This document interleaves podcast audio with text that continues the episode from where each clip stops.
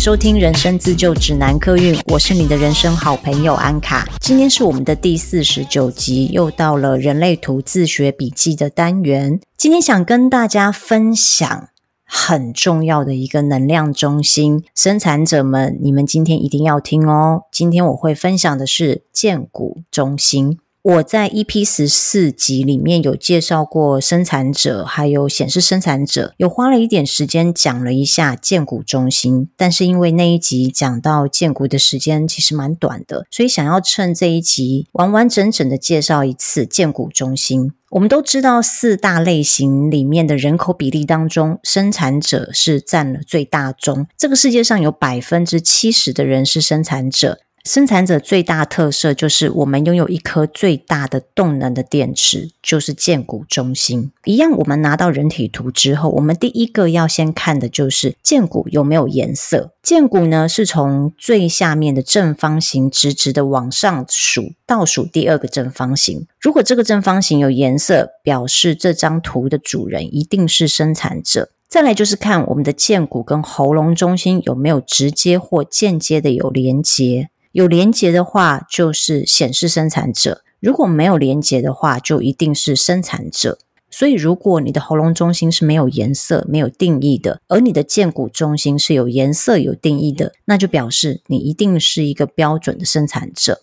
那关于生产者跟显示生产者有什么不同的特征跟表现呢？可以回去听一下第十四集，十四集有比较详细的介绍。那今天这一集会深入介绍荐股中心。荐股中心是什么？怎么运作？以及荐股型权威的人要如何听荐股的声音？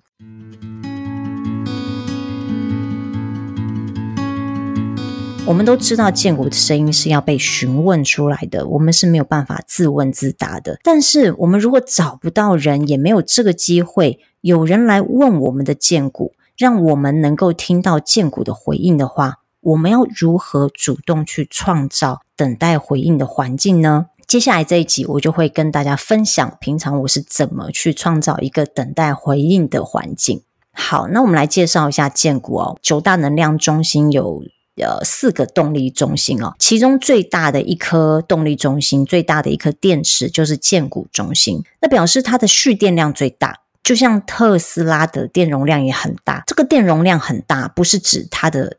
电池外观体积很大，而是它的容量跟它的发动力是很大的。只要我们充饱电，这整台车子不但可以上路，还可以跑长途。那车子里面会有冷气可以吹，有音乐可以听，电脑荧幕甚至可以看电影。所以这整台车所有的运作动能都来自于电池的供电。建骨就是这颗电池，建骨的功能就是提供我们生命持续运作的能量。既然是生命的能量，那建骨掌管的领域跟生命的源头就有关喽。我们的生命是经由生殖的过程而来的。两个人要生殖，要能生小孩，一定要做一件事，就是两个人都需要有性欲，在性上面有了结合，才可能生小孩。所以建骨也跟性爱、跟生育、生殖有关。还有就是我们人类活在这个世界上，需要能量。能量的来源是食物。从古至今，我们取得食物的方式都是透过工作生产，然后换取等价的食物。以前的人呢，用劳力换取，例如说种田、种菜、养猪、打猎，我们取得食物，获得温饱。那现代人呢，则是透过工作，我们上班，付出我们的脑力、我们的劳力去赚钱，我们赚来的钱呢，可以去换得食物。所以，为什么有荐骨的一定是生产者呢？因为有动能才能生产，这就是为什么宇宙放了一颗有定义的荐骨中心在生产者的设计里面。大部分的生产者哦，听到自己生下来就是要来工作的，可能会觉得很不公平，甚至会觉得厌世。可是，我想重新定义一下工作这件事，尤其在现代的社会呢，有太多种工作的形式。不工作就没有钱嘛，没有钱我们就没饭吃。所以这四大类型没有一个类型是不用工作的，只是说这四个类型被分配到的工作的种类不同而已哦。投射者呢，我们都知道他天生被设计来的是做管理跟资源分配，那显示者呢是创新跟发起，生产者就是执行跟产出，那反应者呢是检视跟反射。所以大家都在工作，不是只有生产者在工作，是在这整个工作链里面，生产者被分配到的是很实际的产出而已哦。所以不要觉得生产者生来很厌世，为什么我们只能工作？其实大家都在工作，只是我们在这个工作的环节里面，我们是占哪一个角色？那有生产者问说：“我不能不工作吗？”可以呀，但是我们就是有一颗。饱满的电池哦，我们有那一颗荐骨，那一颗荐骨的电池的能量没有被放掉，没有被运作的话，其实你反而会觉得不舒服。我拿我自己做例子好了，我是显示生产者，所以我适合的是高效能、多工、快速的工作模式。这种工作模式对于放掉我荐骨里面的电量，其实是最好的方法哦。我现在的工作因为是接案性质，工作的时间我可以自己调配，不需要上下班打卡，做满八小时。以工作忙碌程度来说是很不固定的，有时候一段时间里面，我的商业品牌案跟个人品牌案会让我忙到没时间吃饭，甚至晚上还在工作。但是案子跟案子中间的空窗期，我空闲的时间很多啊。那我发现，我以前是上班族的时候，因为生活步调很忙碌，我七点半要起床，然后呃八点半九点就赶着出门，十点上班，然后下班的时候天已经黑了。上班族哪一个不加班的？那以前忙碌生活让我回到家之后，我倒头就睡，我也不会说有入睡障碍或睡眠障碍。可是现在，因为我的生活没有那么忙碌，对于我这个显示生产者来说，我太多空档时间，然后我很多的电能没有在。高强度的工作环境之下被使用掉，我会感觉我自己的能量一直维持在满格，反而我现在会有入睡的障碍。后来我就发现，呃，如果我有运动的话，而且是大量运动的话，我那一天会睡得非常好。所以现在我的做法就是，遇到淡季呢，我就会每天运动至少半小时到一小时。运动真的是能够帮助我排掉我身体里面满格的电量。其实，建骨中心是一个百分之百原始的身体反应，它是完全不经过意识。你只要经过头脑思考的事情，都跟建骨无关。就像呃，我们有性欲，性欲是本能。之前有说过，空白的能量中心会很不自觉的被有定义的能量中心吸引。所以，空白建骨中心的朋友可以观察看看自己的另一半是不是建骨中心有定义。或者是你会不会特别容易被有定义的对象吸引？之前我在上一节课的时候，老师有说过，两个情绪中心都空白的人吵起架来，双方的情绪容易加倍放大。如果两个人都是空白的荐骨中心在一起的话，是不是性欲会比两个都有定义的人来得高涨呢？这个我很好奇哦，如果听众朋友有经验的话，可以呃私信我，因为这个话题不太方便在空中讨论哦。不过我有观察到，我有一对夫妻朋友，他们两个人的建骨中心都是空白的，可是呢，因为他们各自的区中心都有定义，然后再加上建骨中心虽然空白，但是他们有悬挂的闸门，当他们两个人在一起的时候。他们连接荐骨跟区中心中间的那三条通道，彼此会接通两条，等于是这两个人在一起的时候，荐骨都是有定义的。那想当然尔，他们的呃性生活是很美满的，而且结婚没多久就在讨论要不要生小孩。那我曾经听过有此一说，是荐骨中心全开放，也就是全部空白，没有任何一个闸门有定义的人，是很容易受孕的。我在猜，这是不是跟空白的意志力中心是同样一个逻辑？因为没有定义，所以不知道自己的极限在哪。空白建骨中心是不是也是这样呢？是不是不知道满格的刻度在哪里？没有闸门有定义，也不清楚自己的喜好是什么，所以特别容易被有定义的荐骨吸引。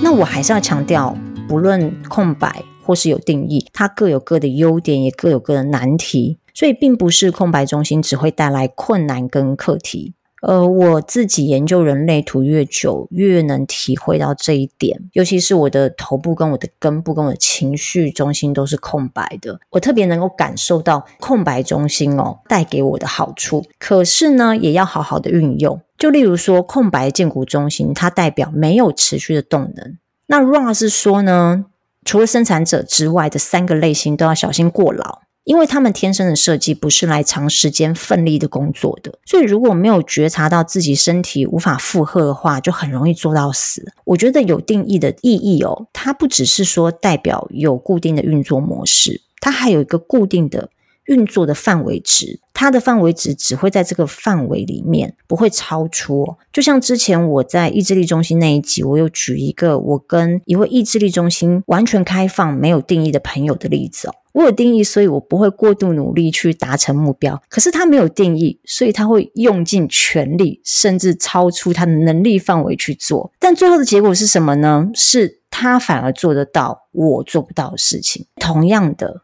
我的荐骨有定义，我的持续力跟动力也是维持在一个固定的范围里。快要超出那个范围的时候，我就会收手停下来。我会知道说啊，我电力要用完了，我需要休息。可是荐骨没定义的人，他没有固定的范围值。投射者、显示者，他们也能够当上班族啊，也能够做体力活，也能够超时工作，是会很累，没错。我的想法是，如果偶尔为之，而且你也知道怎么好好的善用它的话，说不定这个空白的荐股中心，它能够帮助你考试过关，或者是顺利的升职加薪，就看你怎么运用它。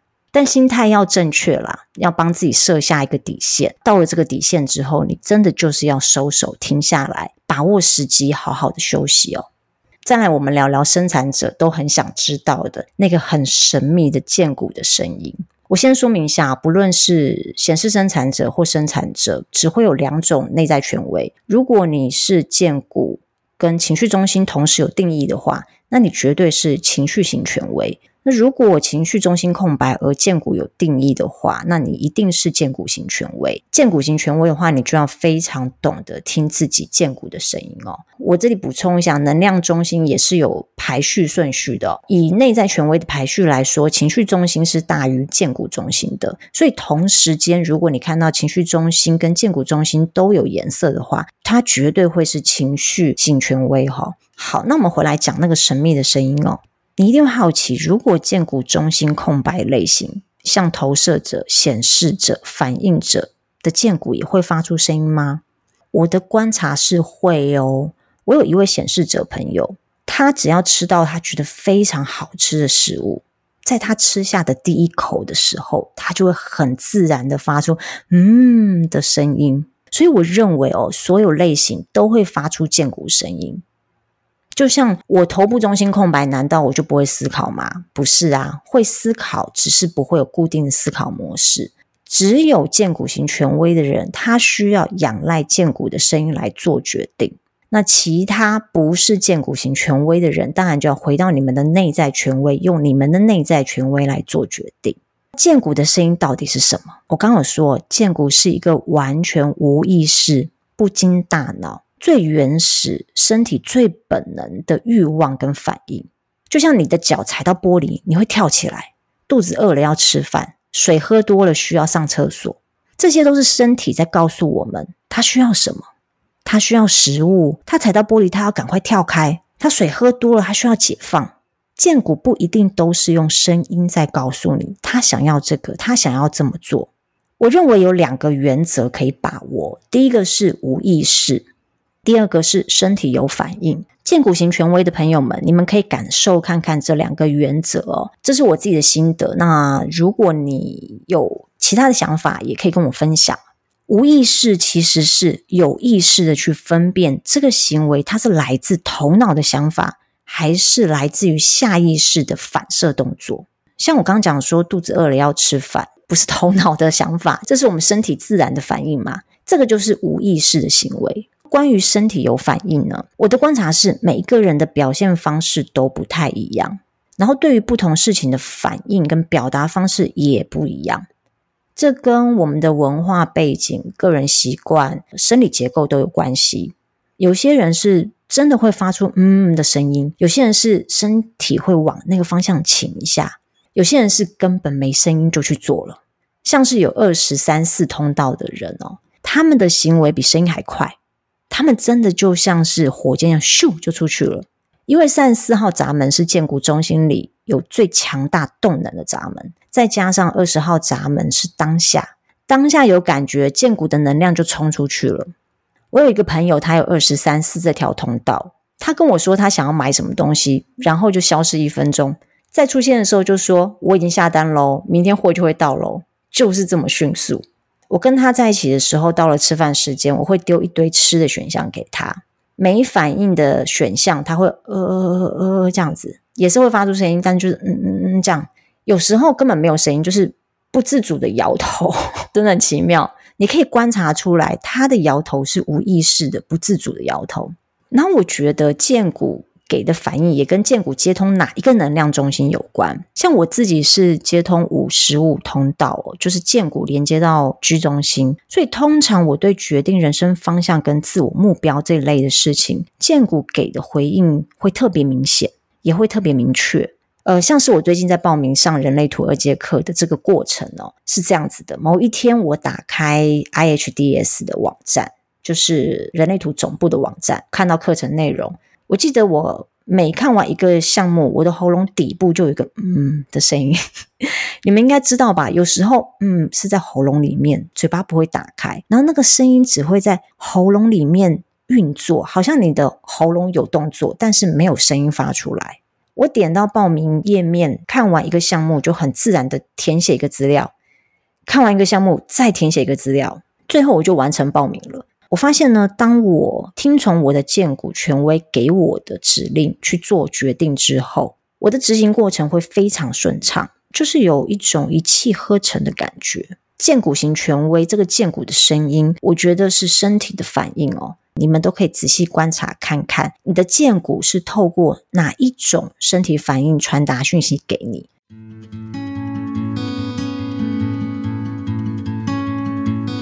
除了我刚刚说听过有不自觉的往前倾、不自觉点头摇头，还有脚就是自然而然会往他想走那个方向走，或者是身体自然的转向某个方向。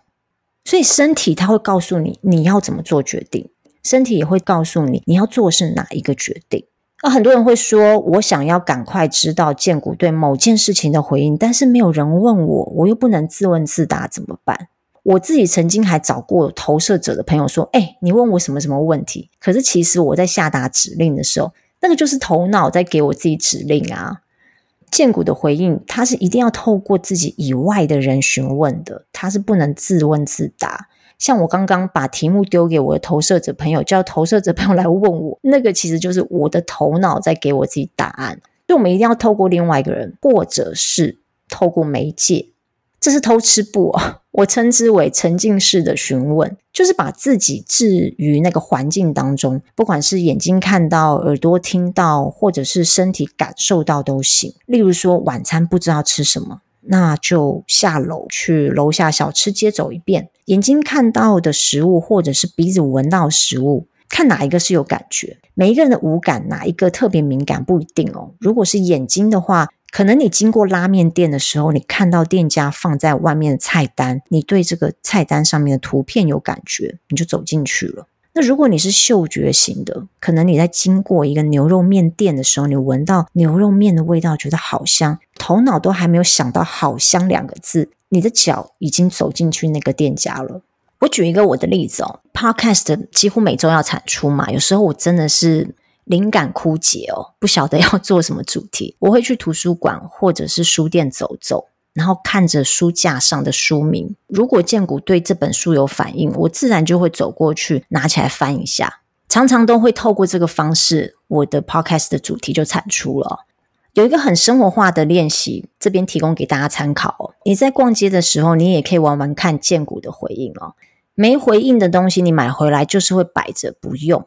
有回应的东西，你买回来不但很开心，你也真的很快就会使用到它。我们可以用结果去推论哦。下次你可以看你买回来这个东西，是你会摆着不用呢，还是你马上拆封来用？如果是马上拆封来用的话，你可以去回忆一下你在买这个东西当下你是怎么走到那个专柜的。另外就是这个世界上呢，有百分之七十的人荐骨有定义，那百分之三十的人一定是会被影响的。因为我们之前有提过，空白的能量中心会很自然的被有定义的能量中心吸引，而有定义的能量中心也很自然的会被空白的能量中心吸引，大家会互相吸引啊。但是呢，结果会是空白能量中心会被有定义的能量中心给填满。所以，如果你是投射者、显示者，反映者，你上班的时候，可能旁边的同事荐股是有定义的，你的定义就被他充饱电。你上班的时候会觉得自己也是个生产者哦，我的产能很高哦，或者是你的伴侣是生产者，你回到家的时候，你可能会觉得啊，我怎么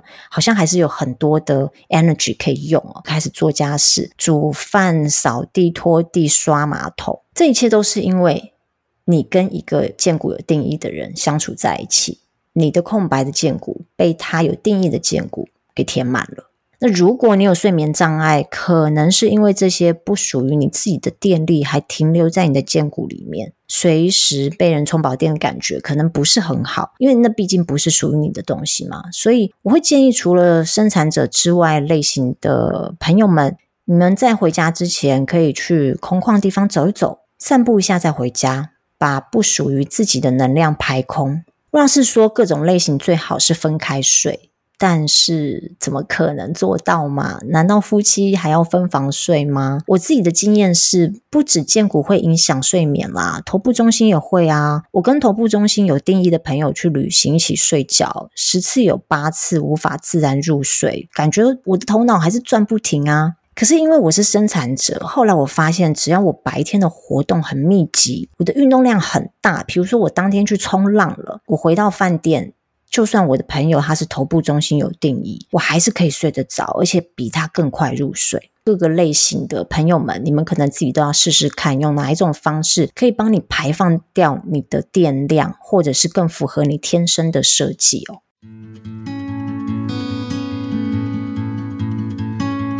接下来，我想简单介绍一下荐骨中心里面的闸门。我没有办法讲太深入，因为闸门其实有更多的学问。那我们现在讲的是能量中心，所以我就能量中心里面有的闸门，先大概帮大家介绍一下。荐骨中心的关键字是生命力、性欲、生殖力、持续力。荐骨中心里面的九个闸门都会跟这几个关键字有关哦。第一个是三十四号闸门，刚刚我稍微有提到，三十四号闸门是荐骨中心里面所有闸门当中最有力量闸门，这个闸门就叫做力量的闸门，它是赋予力量的闸门，所以它不论是接通到哪个能量中心，它不只能激活那个能量中心，它还会像一股力道很强的水柱，赋予那个它接通的闸门强而有力的能量。只要被它接通的那个闸门，那个闸门的特质发挥的会比其他的闸门还要极致，这个就是力量闸门的功能哦。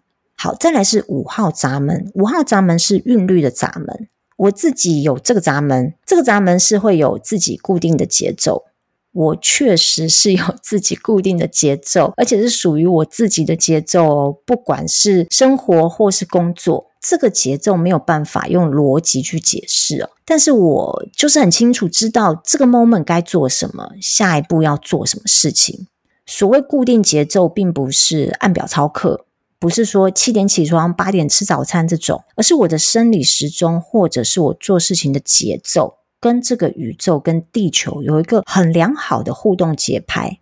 我在一个分享会里面有听说过，有五十五这条通道的人很会跳舞。好像说郭富城也有这条通道，但我没有很会跳舞啦。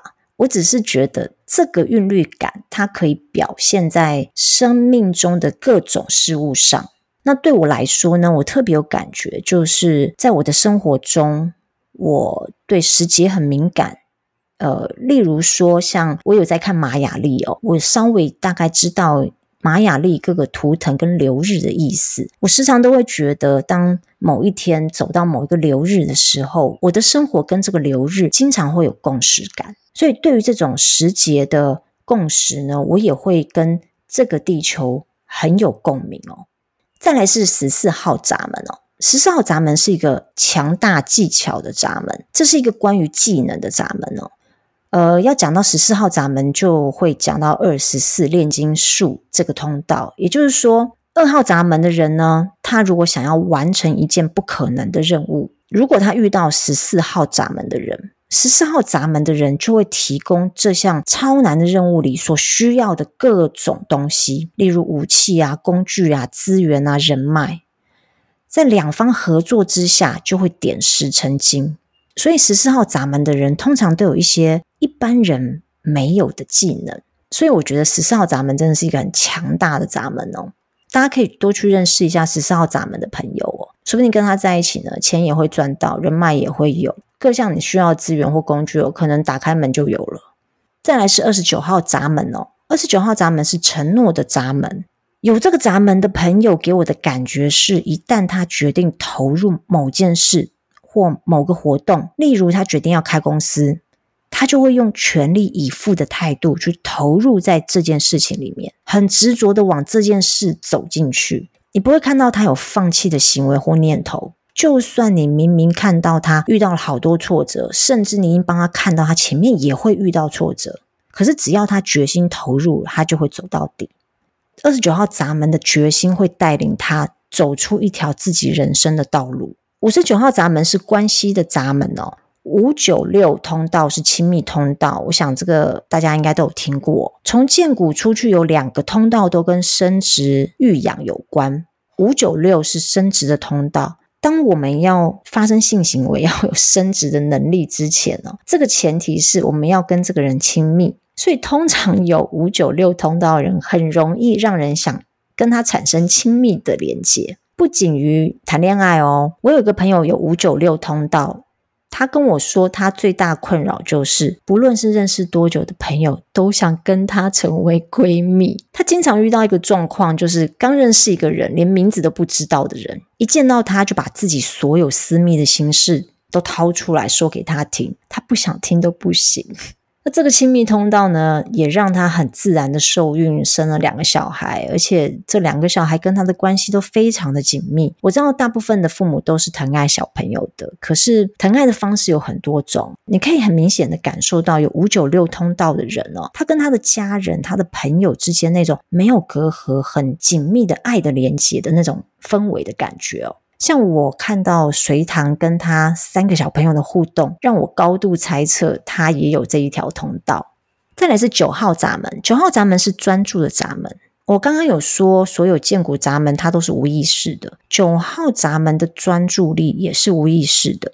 我认识九号闸门的人呢，我发现他们在工作或者是需要放注意力的时候，他们很自然而然的会进入心流的状态。就不管外面多嘈杂或多少烦人的事，只要他在那个当下需要专注的时候，他的身边就好像自然而然有一层泡泡包住他们，让他们能够专注在他们的空间里面，好好的用心在做他们自己要做的事情。那个忘我的境界哦，嗯，我们在旁边人都可以感受得出来哦。但是三号闸门，三号闸门是秩序的闸门。建立秩序是有这个闸门的人擅长的事情，他们代表的是一种规则跟律法。我自己的观察是，如果工作内容是需要建立或架构规章的人哦，很多是有这个闸门的。我有两位工程师朋友，一位室内设计师朋友有这个闸门。你们不觉得写程式跟盖房子都是在建立规章吗？有三号闸门的朋友真的很擅长做。建立律法跟规章的事情。四十二号闸门，完成的闸门。我自己有这个闸门，我觉得啦，有这个闸门的人心里很清楚，每一件事情在什么时候该画下句点，什么时间点差不多就是要结束了。包括爱情也是哦，不管提分手的是不是四十二号闸门的人，但是四十二号闸门的人，他们总是知道在这个点上差不多要结束了。就算是对方提出分手，他们如果心里知道这一次的时间点到了，他们就会乖乖的说拜拜。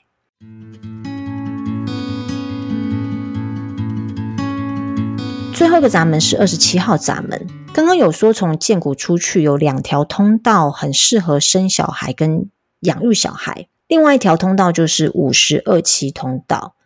二十七号闸门是滋养照顾的闸门，我自己有这个闸门啦，但是我的这个闸门是红色的，所以我可能自己不是很清楚的能够意识到我有照顾人的习惯。但现在回想起来，我的确是好像是都扮演这样子的角色哦。如果一群人出去玩，我会是主动去照顾大家吃喝拉撒睡的人。学生时期呢，我是整个年级毕业旅行的负责人。在我自己的家庭跟另一半的关系里面哦，我通常也是扮演照顾人的角色。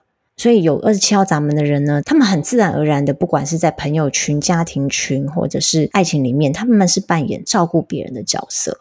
好，今天花了很多的时间，就是单纯的在介绍。建骨中心它是什么？它怎么运作的？还有那个神秘的建骨的声音要怎么听？怎么主动去创造等待回应的环境哦？我自己是显示生产者，而且我是建骨型权威。以前不知道要听建骨的声音的时候，我真的百分之七八十的决定，尤其是人生决定，都是听从我的脑袋告诉我要怎么做。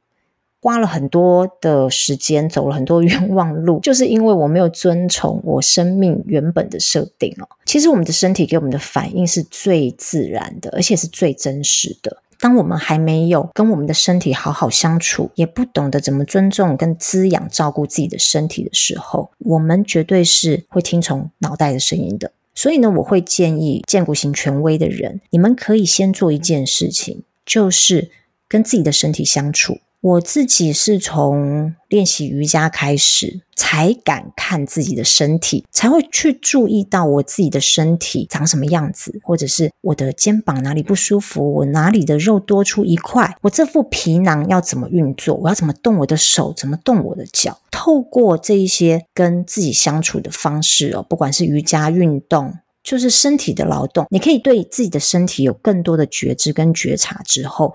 你就懂得怎么去听自己荐骨的声音，怎么去听来自于自己身体告诉自己的讯息。